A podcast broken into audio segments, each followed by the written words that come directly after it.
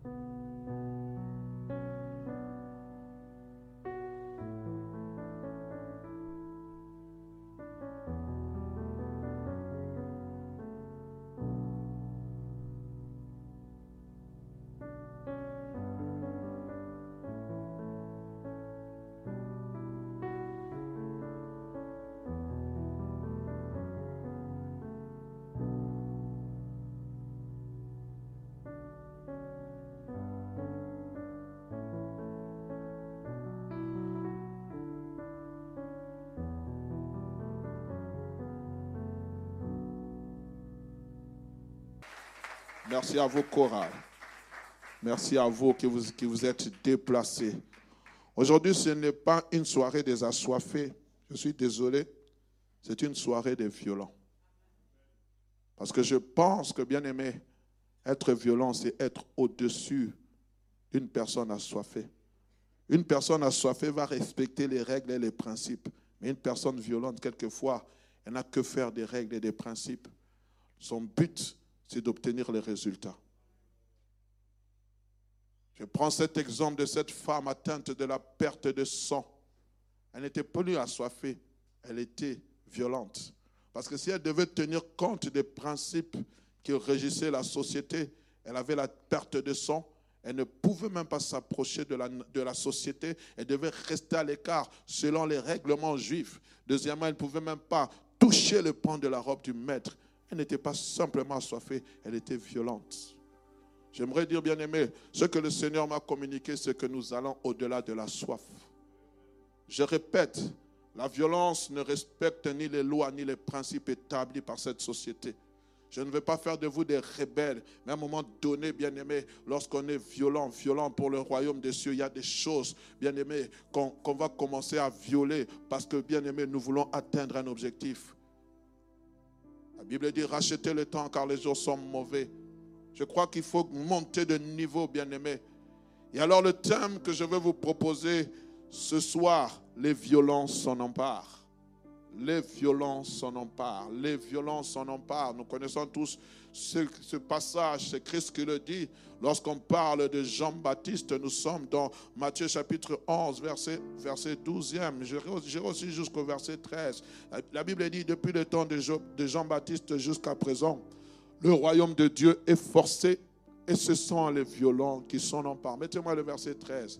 Car tous les prophètes et tous les prophètes et la loi ont prophétisé jusqu'à Jean tous les prophètes et la loi ont prophétisé jusqu'à Jean. Depuis le temps de Jean-Baptiste, depuis l'ère de Jean-Baptiste, depuis l'ère de Jean-Baptiste, le royaume de Dieu est forcé et ce sont les violents qui s'en emparent. Jean-Baptiste est venu avec un message de repentance. Il a dit, repentez-vous car le royaume des cieux est proche déjà la cognée est mise à la racine de ces arbres. Il avait amené un message tellement puissant que les gens le suivaient même jusque dans le désert pour écouter sa parole et pour se faire baptiser du baptême d'eau qui était qui conduisait au baptême de la repentance. Et lorsqu'il voyait venir à, lui des gens qui dans le cœur n'étaient pas, n'étaient pas totalement, ils venaient simplement pour un principe de se faire baptiser. Il osait même les appeler race de vipères. Il avait un message tellement fort. Jean-Baptiste était le précurseur qui est venu ouvrir la voie à Jésus-Christ, qui est venu ouvrir la, voie à, Jésus-Christ. Jésus-Christ étant venu avec la grâce de Dieu. Et en comprenant le message de la grâce, nous, nations, nous, enfants de Dieu, nous qui étions loin du salut, nous devons comprendre, bien-aimés, nous qui n'avions pas, qui n'avions pas élection, je l'en avais parlé hier, nous n'étions pas élus quant au salut, nous étions rejetés. Il n'y avait que la nation juive qui avait part au salut, au salut de Jésus-Christ. Mais la Bible dit, la lumière étant venue vers les siens, les siens l'ayant rejeté, alors il s'est tourné vers les autres. Nous sommes dans ce temps de grâce et nous devons user de cette violence pour entrer dans les, pour entrer au ciel. Pourquoi?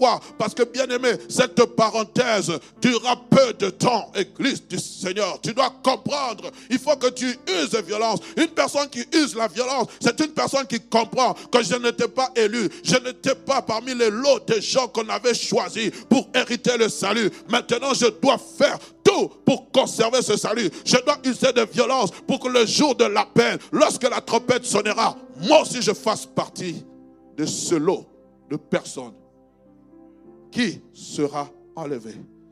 Donne-moi une main de gloire. La violence dont Christ fait allusion n'est pas cette brutalité que nous voyons chaque jour à travers les médias ou dans le quotidien de tous les jours. Aujourd'hui, nous avons la violence faite à la femme, la violence faite à l'enfant, la violence, je ne sais même pas si on fait la violence faite au mari, parce que les maris aussi quelquefois sont violentés. La violence faite aux animaux. Tout, on parle de violence. Tout. Et à cause de cela, il y a ce qu'on appelle la Ligue des droits des hommes, la Ligue des droits de la femme, la Ligue des droits des animaux. il y a toutes sortes de ligues qui, qui sont nées dans ce monde. Je ne parle pas de cette violence dont on fait preuve, dont on utilise la force pour avoir gain de cause ou obtenir quelque chose par la force. Vois le diacre David avec son téléphone. Je viens, je l'arrache. Je pars avec.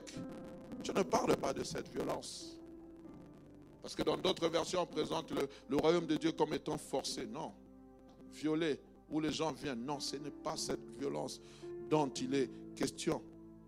Dans le contexte, si nous utiliserons ce vocable, mais c'est plutôt dans un autre sens, dans un sens figuré.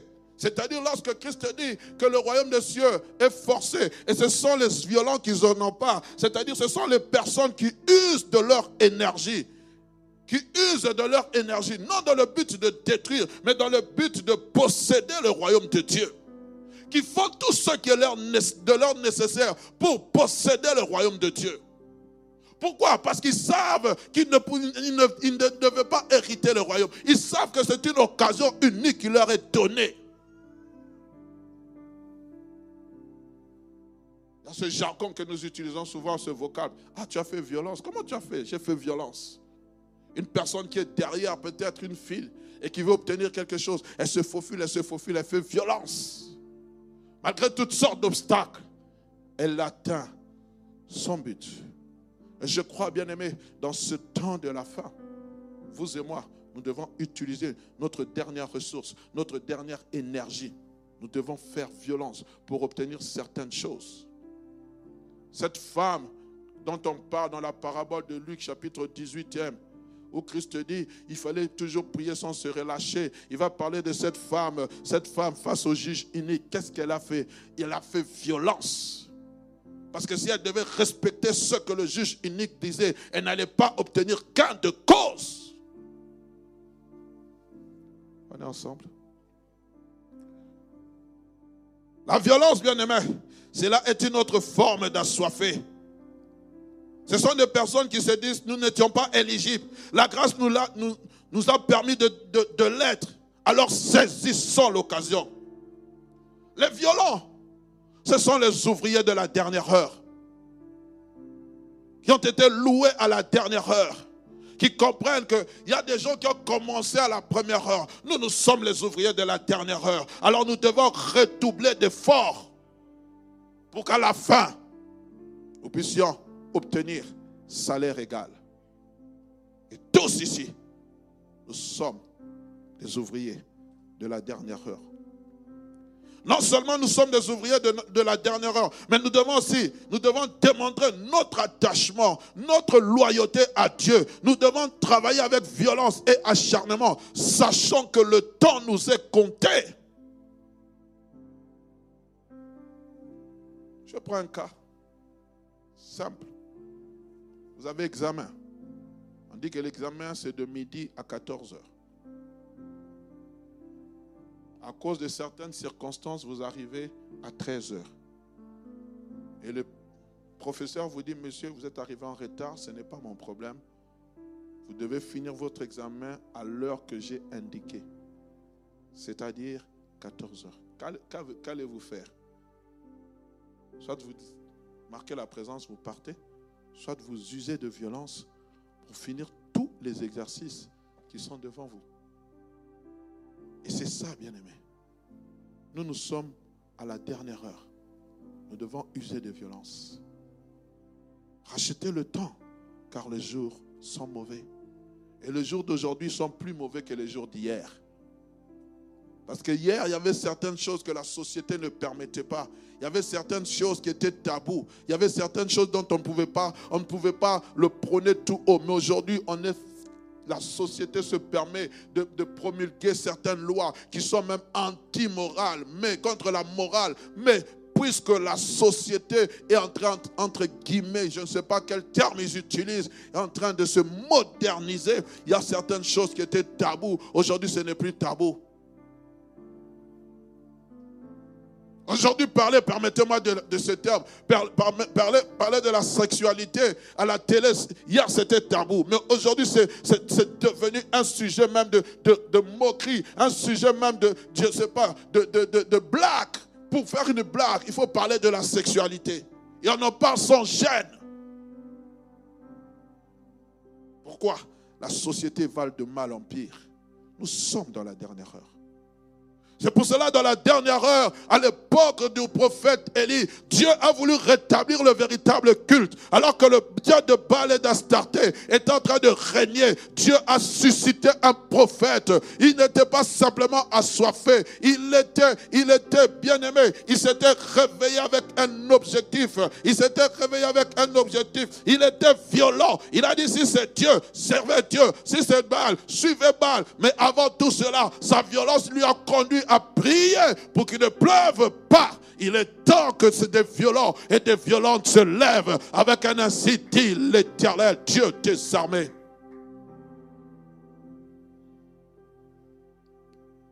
Bien-aimé, la violence est une autre forme de soif.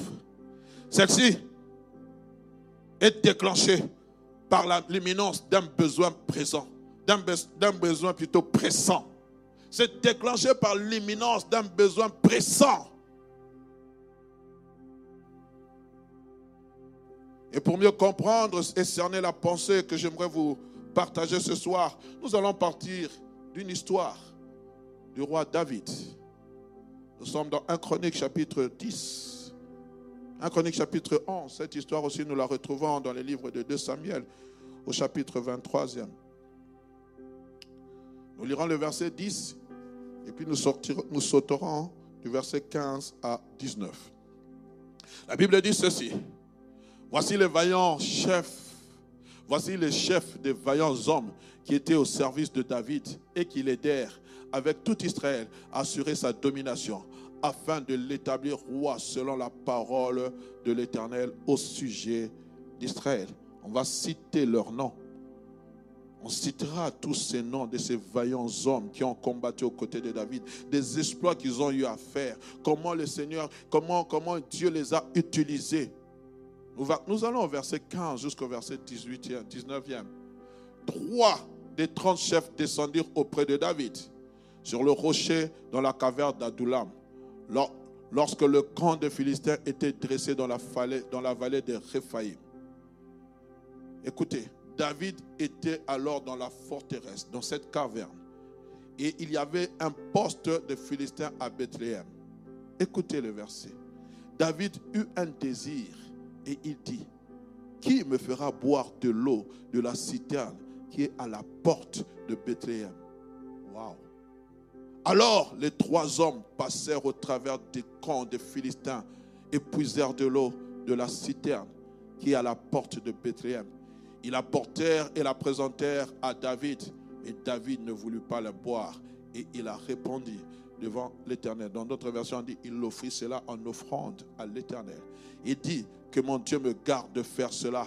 Boirai-je le sang de ces hommes qui sont allés au péril de leur vie? Car c'est au péril de leur vie qu'ils l'ont apporté et ils ne voulurent pas la boire. Voilà ce que firent ces trois vaillants hommes. J'aimerais bien aimer que nous puissions situer l'histoire, le contexte historique. David n'est pas roi.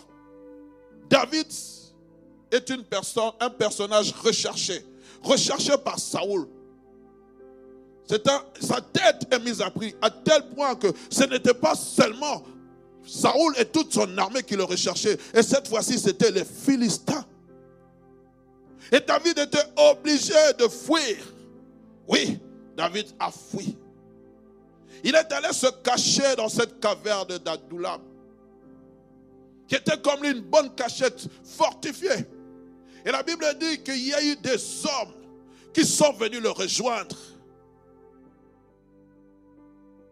La Bible parle de 600 hommes qui étaient à sa suite, qui étaient à sa solde, qui étaient prêts. J'aime beaucoup cette histoire. J'aime beaucoup lire. D'autres, vous pouvez lire cela, bien-aimé. On parle de ces vaillants hommes. Oh, bien-aimé, quand je prie, je dis Seigneur, ils étaient prêts à sacrifier leur vie pour David. Mais David n'était pas roi. David était un fugitif. David n'avait rien. Il n'avait rien à les promettre.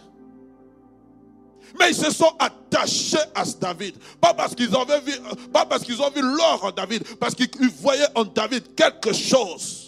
Et même lorsque vous allez dans, lorsqu'on a, on l'a ouin à Hébron, les vieillards vont dire, même lorsque Saoul dirigeait, c'était toi que nous voyons comme roi. Oh bien-aimé, je prie que de manière prophétique, je prie que de manière que tu aies une vision, que tu ne t'attaches pas aux gens parce pour ceux qu'ils ont, mais pour ceux, plutôt pour ceux, pour ceux, pour ceux qu'ils ont, mais c'est pourtant pour ceux qu'ils sont. Peut-être aujourd'hui ils ne sont rien, mais demain lorsque tu le vois, tu dis ce monsieur, demain te viendra une grande personne. Cette femme, elle a quelque chose, elle est quelque chose, pas le bien matériel. David n'avait rien s'attacher à David était devenu, tu es devenu aussi une personne non ingrata.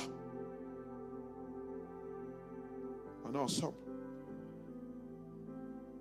Mais voilà que dans cette cachette, David va exprimer un vif désir. Dans d'autres versions, on dit, il va exprimer un profond désir, un ardent désir. Il avait un ardent désir. Il voulait boire de l'eau. Mais pas n'importe quelle eau. L'eau qui était aux portes de Bethléem. Il va poser la question, qui me fera boire de l'eau du puits de Bethléem, de la citerne qui est à la porte de Bethléem? Je me suis posé la question, cette eau était-elle exceptionnelle? Qu'avait-elle David? Parce que David était, était natif de Bethléem. Est-ce que cette eau avait-elle un pouvoir? Entre guillemets. Est-ce que cette eau était-elle différente de toutes les autres eaux qu'il pouvait boire pour étancher sa soif? On aurait pu le faire raisonner. On aurait pu dire à David, mais David, tu connais la position dans laquelle nous sommes. Nous sommes des fugitifs. Et la Bible dit que les portes de Bethléem étaient gardées par les Philistins.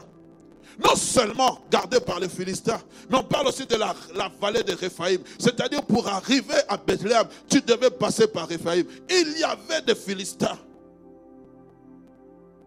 Oh Seigneur, donne-moi de communiquer ta parole. Et trois hommes vont se lever au péril de leur vie. Ils vont aller pour aller puiser de l'eau. Ils sont partis jusqu'à Bethléem, puiser cette eau. Bien aimé, lorsque vous lisez, vous allez comprendre que cette mission n'était pas facile. Elle était périlleuse. Ils devaient passer devant deux camps de Philistins. Aller jusqu'à la citerne, puiser de l'eau. La Bible ne nous dit pas comment ils ont fait. La Bible ne nous dit pas quelle stratégie ont-ils utilisé. Mais tout ce que la Bible me dit, ils ont ramené l'eau. J'ai, je me suis permis de calculer la distance de la vallée de, de la caverne d'Abdoulam jusqu'à la porte de Bethléem. 200 km. Aller-retour 400 km pour ramener de l'eau on ne connaît pas la quantité d'eau. Je ne sais pas si c'était 10 litres d'eau. Mais tout ce que la Bible me dit, ces hommes ont ramené l'eau à David. Ils n'ont pas cherché à faire raisonner David. Personne n'a fait raisonner David. Personne n'a dit à David, David, qu'est-ce que tu es en train de faire? Nous allons perdre trois vaillants hommes porte nous irons et qu'elle porte la mission. Nous devons la réussir. Si deux d'entre nous meurent, au moins un viendra. Si un d'entre nous meurt, au moins deux viendront. Mais il faut que l'eau arrive au pied de David. Excusez-moi. Veuillez m'excuser. Il faut que l'eau arrive au pied de David. Et c'est ce qui s'est fait. On a ramené l'eau à David. Et David a daigné boire de cette eau. Il a dit, comment pourrais-je prendre de cette eau et assouvir ma soif Alors que ces hommes enthusés sont allés au péril de leur vie? Ils ont fait violence. Ils pouvaient ne pas revenir avec l'eau, mais ils ont fait violence. On est en train de parler, bien aimé, de cet exploit. On est ensemble. Le Seigneur m'aide. David s'est refusé de boire de l'eau. Mais la chose qui me frappe le plus dans ce récit, c'est la manière dont ces personnages sont présentés. Des vaillants hommes. On parle de tous ces personnages, mais ces trois personnages, moi je les présente comme des, des hommes violents. Ils n'ont pas eu peur du danger. Mais quand vous lisez dans 1 Samuel, chapitre 22, le verset 1 à 2, j'ai toujours été frappé. J'ai fait la corrélation. Parce que quand vous allez dans 2 Samuel chapitre 23, on parle. On dit que David était arrivé à la fin de sa vie. Donc quand on est en train de décrire ces vaillants hommes, David était déjà roi. Mais quand le récit s'est passé, David n'était pas roi. J'aimerais que vous, vous me compreniez.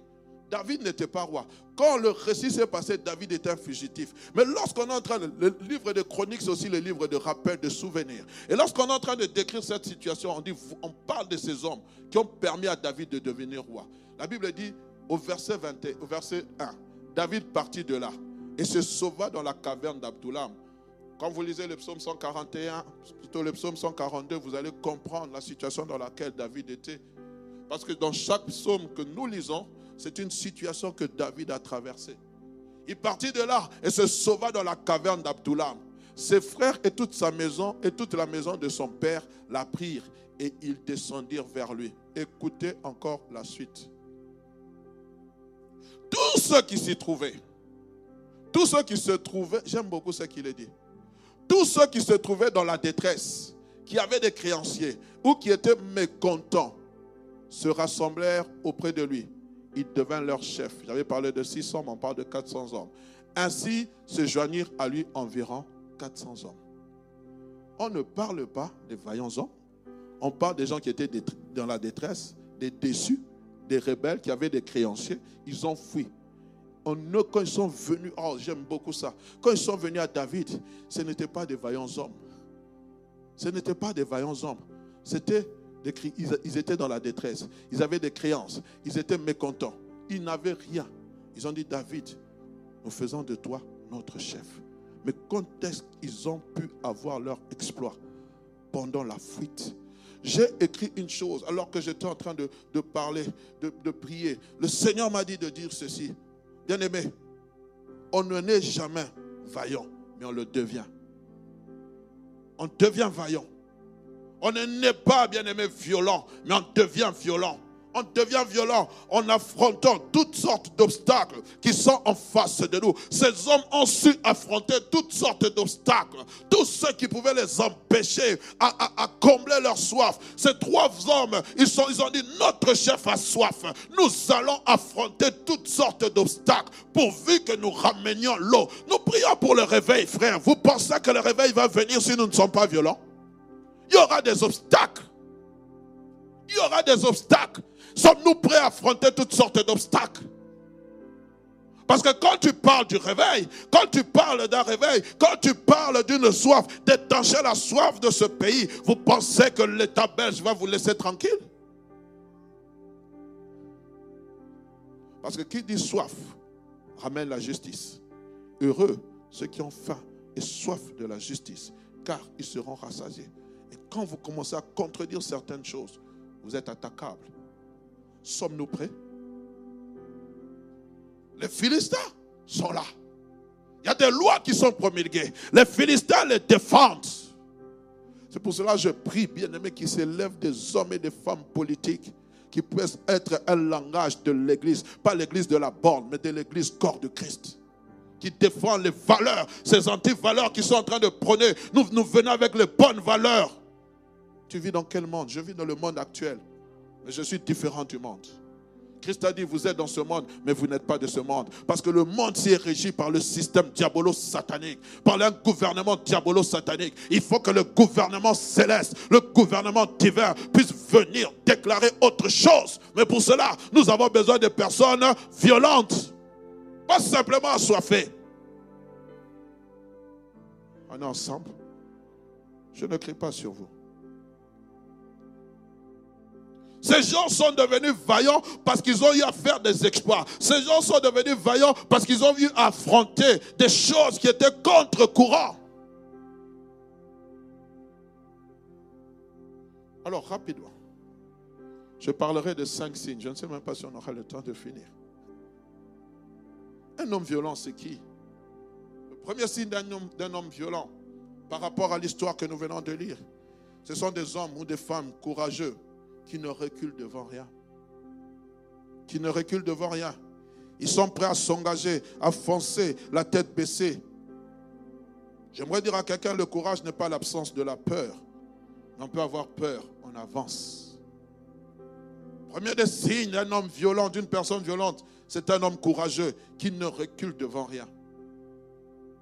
Qui ne recule devant rien. Qui ne recule devant rien, frères et sœurs qui est prêt à affronter. J'aime beaucoup cette histoire dans 1 Chronique chapitre 19, le verset 10 à 4. Je n'aurai pas le temps. Il y a une succession d'un roi. Le roi qui est décédé, le fils prend la place, j'ai oublié le nom. Et comme David et son père avaient fait tenu allégeance, David dit, puisque le fils a pris la place, je les envoie des émissaires. Et le fils, envoyant ses émissaires, va les prendre, les humiliant, les tendant la tête. Vous pourrez lire ça à la maison. Il va les renvoyer, humiliés.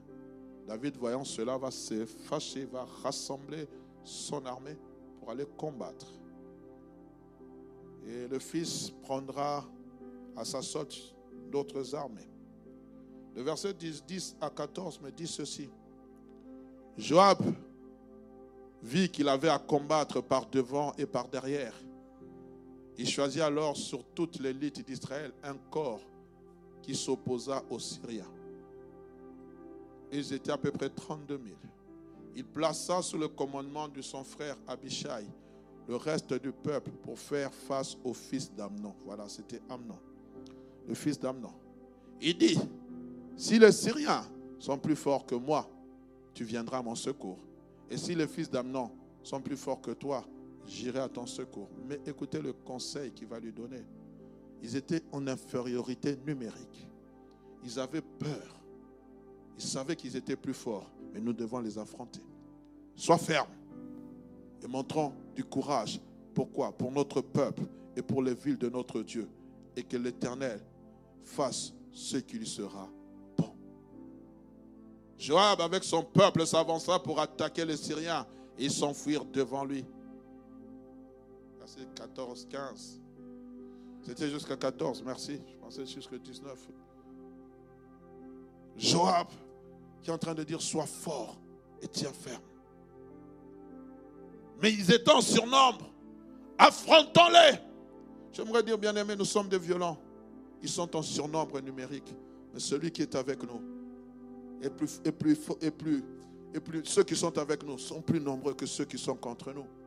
Humainement parlant, nous n'avons pas de force, bien-aimés pour conquérir ce monde. Nous n'avons pas de force. C'est pour cela que Christ savait. Il a dit aux disciples, vous recevrez une puissance, une dynamite. Humainement parlant, vous n'avez pas de force, mais spirituellement parlant, vous êtes plus fort que. Pourquoi? Parce que j'ai vaincu le monde. Prenez courage, j'ai vaincu le monde. J'aimerais dire à quelqu'un, ils te feront la guerre, mais ils ne te vaincront pas. Ils pourront se liguer contre toi, mais ils ne te vaincront pas. Pourquoi? Parce qu'il y a un homme qui a vaincu pour toi. Toi, tu combats en position de repos.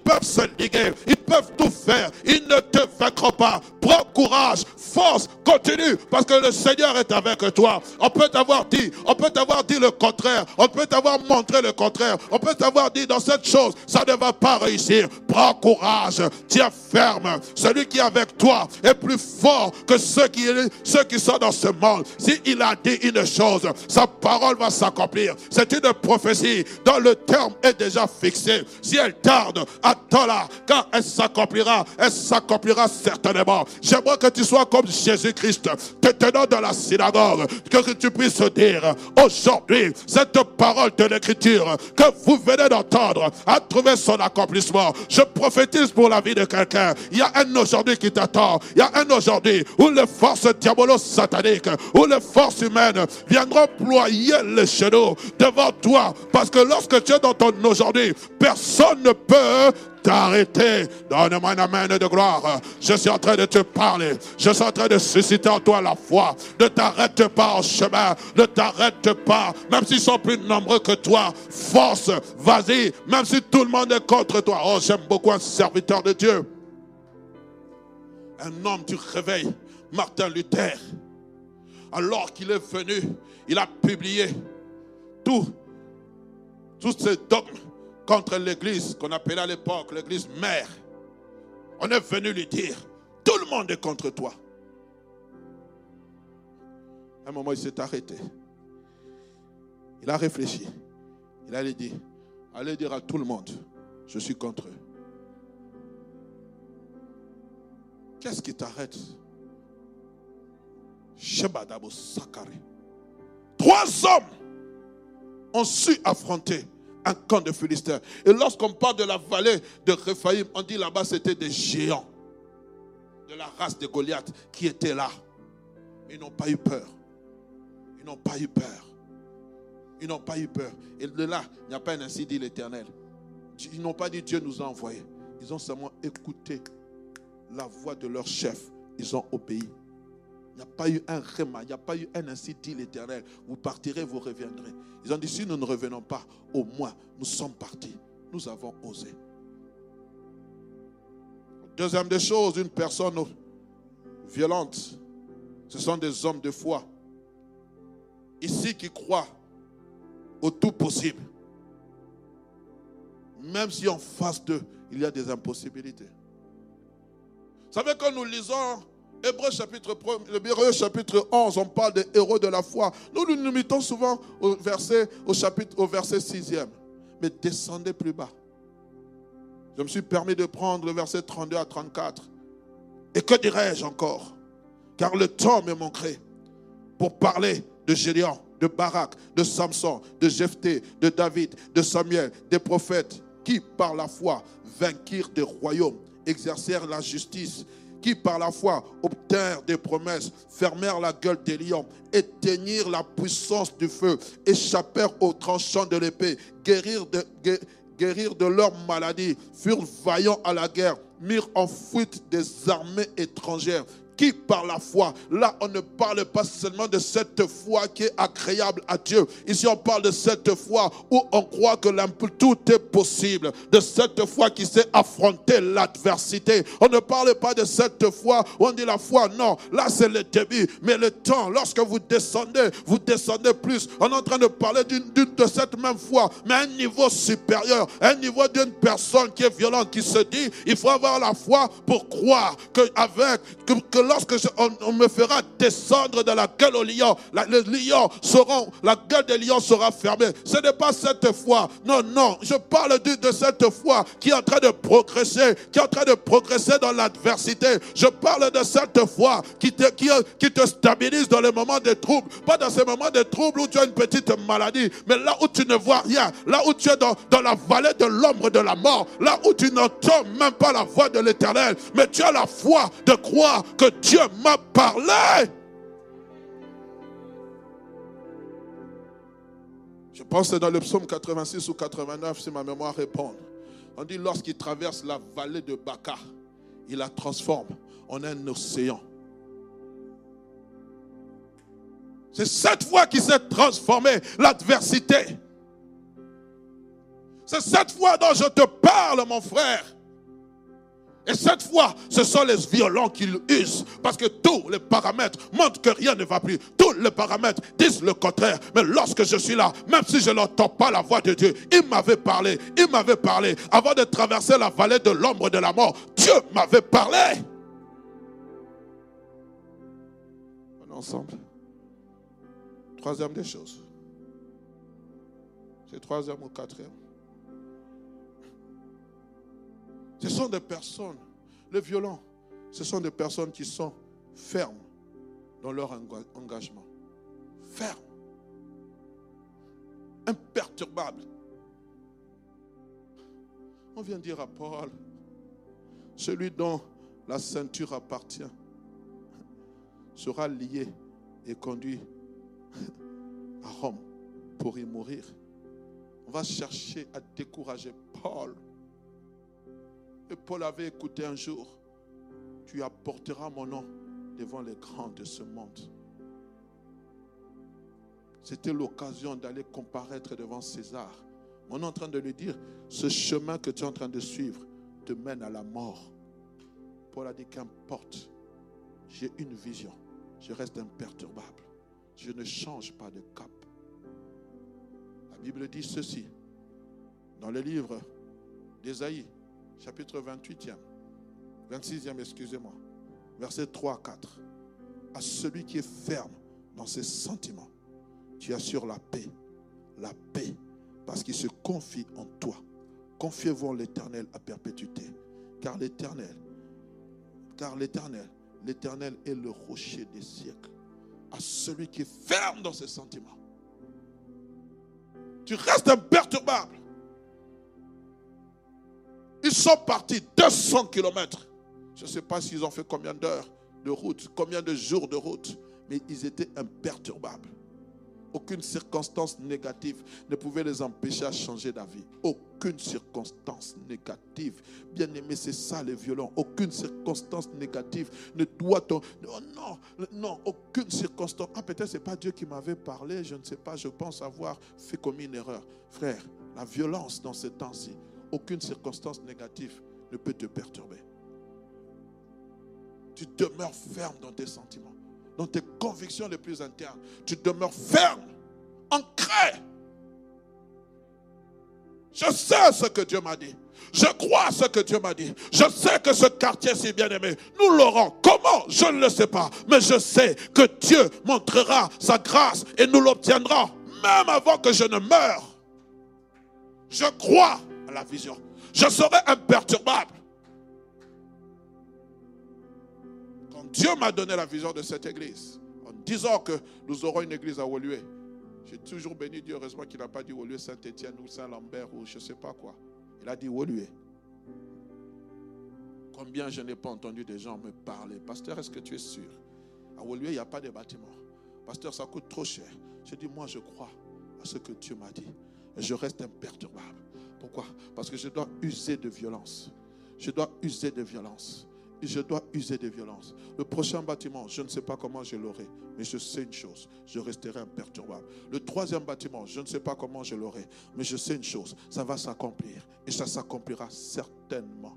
Parce que le Dieu qui a parlé est un Dieu qui reste imperturbable.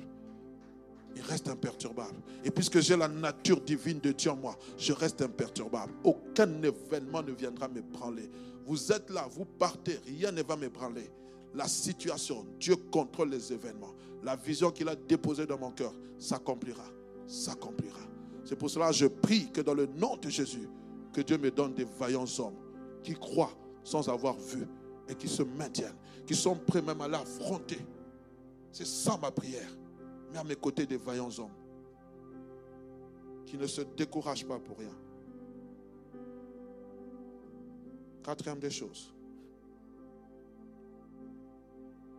Une personne violente, c'est une personne qui est prête à se sacrifier. Même sacrifier leur vie, pourvu que la chose voit le jour. David parle au péril de leur vie péril de leur vie. Au péril de leur vie. Vous savez, bien aimé, C'est facile de dire au Seigneur, je te suivrai partout. Quand je lis l'histoire de ces premiers chrétiens, on ne parle pas beaucoup de l'histoire de l'Église. Dans le 13e siècle, 13e jusqu'au 14e, 14e, 15e siècle, lisez de ces gens qui ont été brûlés vifs. On leur demandait de régner leur foi. On leur demandait de régner leur foi. Ils, ont refusé de régner leur foi. Ils étaient prêts à mourir pourvu qu'ils gardent leur foi. Ils étaient violents. Ils étaient prêts à affronter toutes sortes de choses. On ne parle pas de cette église mère, comment elle a mis à mort beaucoup de chrétiens parce qu'ils ne confessaient. On les appelait des hérétiques. Comment on les traquait, comment on les suivait. Ce que Paul a fait, c'est rien. Lisez l'histoire des réveils. Lisez l'histoire de l'Église. Ce sont des, choses qu'on est, en train de nous occulter. On cache cela à l'Église. Lisez les persécutions des chrétiens dans le 13e, 15e siècle.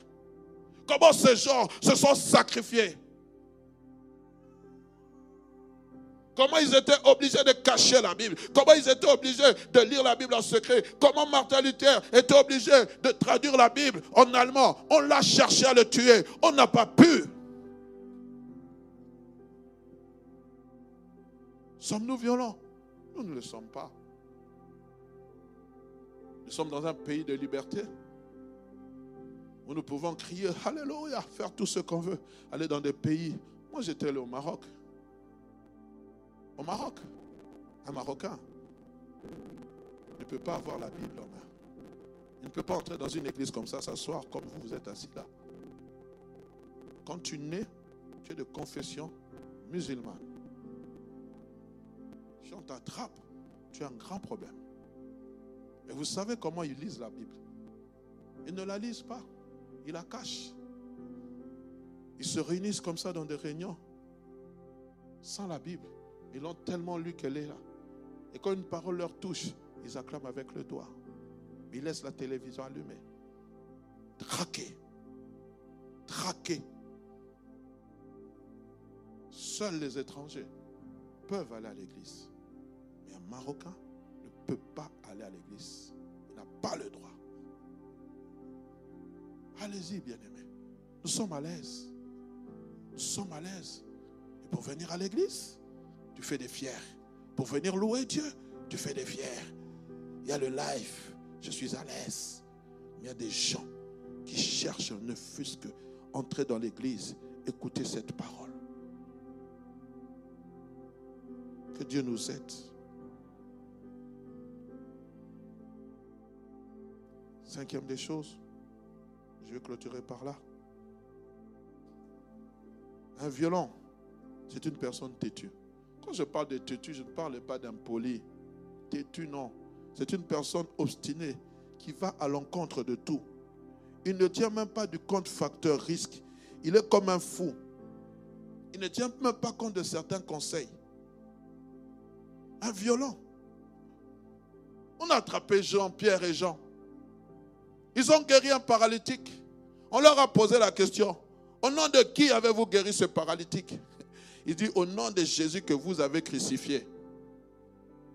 Il dit il n'y a aucun salut en aucun autre nom si c'est non au nom de Jésus. On, lui a, leur a dit, hé, vous aussi vous commencez encore avec ces histoires de Jésus.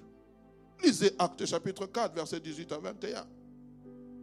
Les Sanhédrins, la Bible dit, et les ayant appelés, ils leur défendirent absolument de parler, d'enseigner au nom de Jésus. Mais écoutez, Pierre et Jean, des gens violents, des gens qui étaient sans instruction. Pierre et Jean dit, répondirent, jugez s'il est juste devant Dieu de vous obéir plutôt qu'à Dieu. Car nous ne pouvons pas ne pas parler de ce, de ce que nous avons vu et entendu. Ils leur firent de nouvelles menaces et les relâchèrent, ne sachant comment les punir à cause du peuple, parce que tous glorifiaient Dieu. Ils sont proclamés violents. Papa David, dans le métro, violent. On nous empêche. Trouvons des stratégies. Mais que la parole soit annoncée. Il faut, frère, que nous arrivions à cette dimension de violence. Si on doit faire violence pour aller voir des, des, matchs de football de Real Madrid contre PSG ou je ne sais pas quoi, contre, contre euh, euh, Barcelone, les gens sont violents, ils s'arrachent les tickets, ils veulent aller au Camp Nou, ils veulent aller je ne sais pas où, ces grandes, finales de match, ces grandes finales de basket, les gens sont prêts à payer des, prix forts pour aller, ils se font violence, ils saignent leur argent pour aller assister. Mais nous, nous ne sommes même pas violents, nous ne sommes pas violents, nous ne sommes pas violents, nous ne sommes pas violents non, frère, nous ne sommes pas. Le monde même nous enseigne. La Bible dit les fils de lumière sont plus sages, sont plus sages que les fils de plutôt de ce monde, sont plus intelligents et sages que nous, les fils de lumière. Pourquoi Nous n'usons même pas de violence? Nous sommes là, nous sommes contents. frères et sœurs, un assoiffé, une personne violente n'est pas content de ce qui se passe aujourd'hui. Il n'est pas content de la manière dont l'Église est en train de fonctionner. Il n'est pas content qu'un malade vienne et rentre tel qu'il est venu. Il n'est pas content que de voir un paralytique entrer dans l'église alors que nous parlons de la foi et repartir tel qu'il est. Il n'est pas content Il n'est pas content de voir un couple pendant plusieurs années ne pas avoir d'enfants et nous disons que nous servons un Dieu vivant. Il faut être violent. Où est passé, où sont passés les prodiges que nous lisons dans les livres des actes des apôtres, où l'ombre de Pierre pouvait guérir un malade, où Pierre pouvait se tenir dans la prière, un ange venait le parler. Où sont passées ces choses? Ce que nous vivons, ce sont que des infimes manifestations de la présence de Dieu. Aujourd'hui, si Dieu doit parler, la prophétie, si Dieu doit parler, le parler en langue, si Dieu doit parler, il faut, frères et sœurs, Dieu a plusieurs manières de parler. Il peut parler, même de par voix audible. On peut entendre sa voix. Il peut parler comment Christ est là. Il est en train de se faire baptiser. La Bible dit le ciel s'ouvrit. Une voix se fit entendre du ciel. Celui-ci est mon fils bien-aimé, en qui j'ai mis toute mon affection. Écoutez-le. C'est passé où? Lisez le livre des actes des apôtres. Lisons. Pierre, Jean, Paul. Ils ont vu le surnaturel. Ils ont marché dans le surnaturel. Ils ont vécu le surnaturel. Ils pouvaient dire, un ange de Dieu auquel j'appartiens m'a dit qu'aucun de vous ne périra. Où sont passées ces choses dans l'église? Ne doit-il parler que dans les rêves Dieu ne doit-il parler? Frères et sœurs, s'il vous plaît, cherchons Dieu autrement. Cherchons Dieu autrement. Cherchons Dieu autrement. Cherchons Dieu autrement, différemment.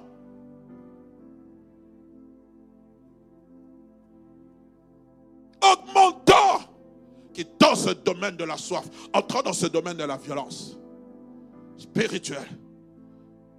Je ne te laisserai partir que tu m'aies béni. Je ne te laisserai partir que tu m'aies parlé. Nous allons quitter ce temps de retraite. 48 heures. Il y a des gens qui même Dieu n'a pas parlé. Comment, Seigneur, je suis entré dans ta présence? Je sors sans un ainsi, dit l'Éternel. Ce n'est pas normal, Seigneur. Ce n'est pas normal. Ce n'est pas normal. J'ai mis 14 jours de côté. Tu t'es tu. J'ai mis 14. Oh non, pasteur. Dieu peut parler même après la retraite. Je suis dans la présence de Dieu. Je suis dans la présence de Dieu.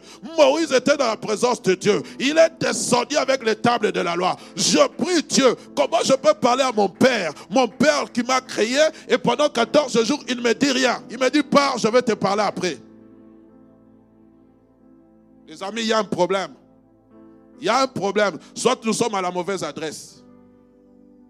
Le Dieu qui a créé les cieux et la terre, il parle.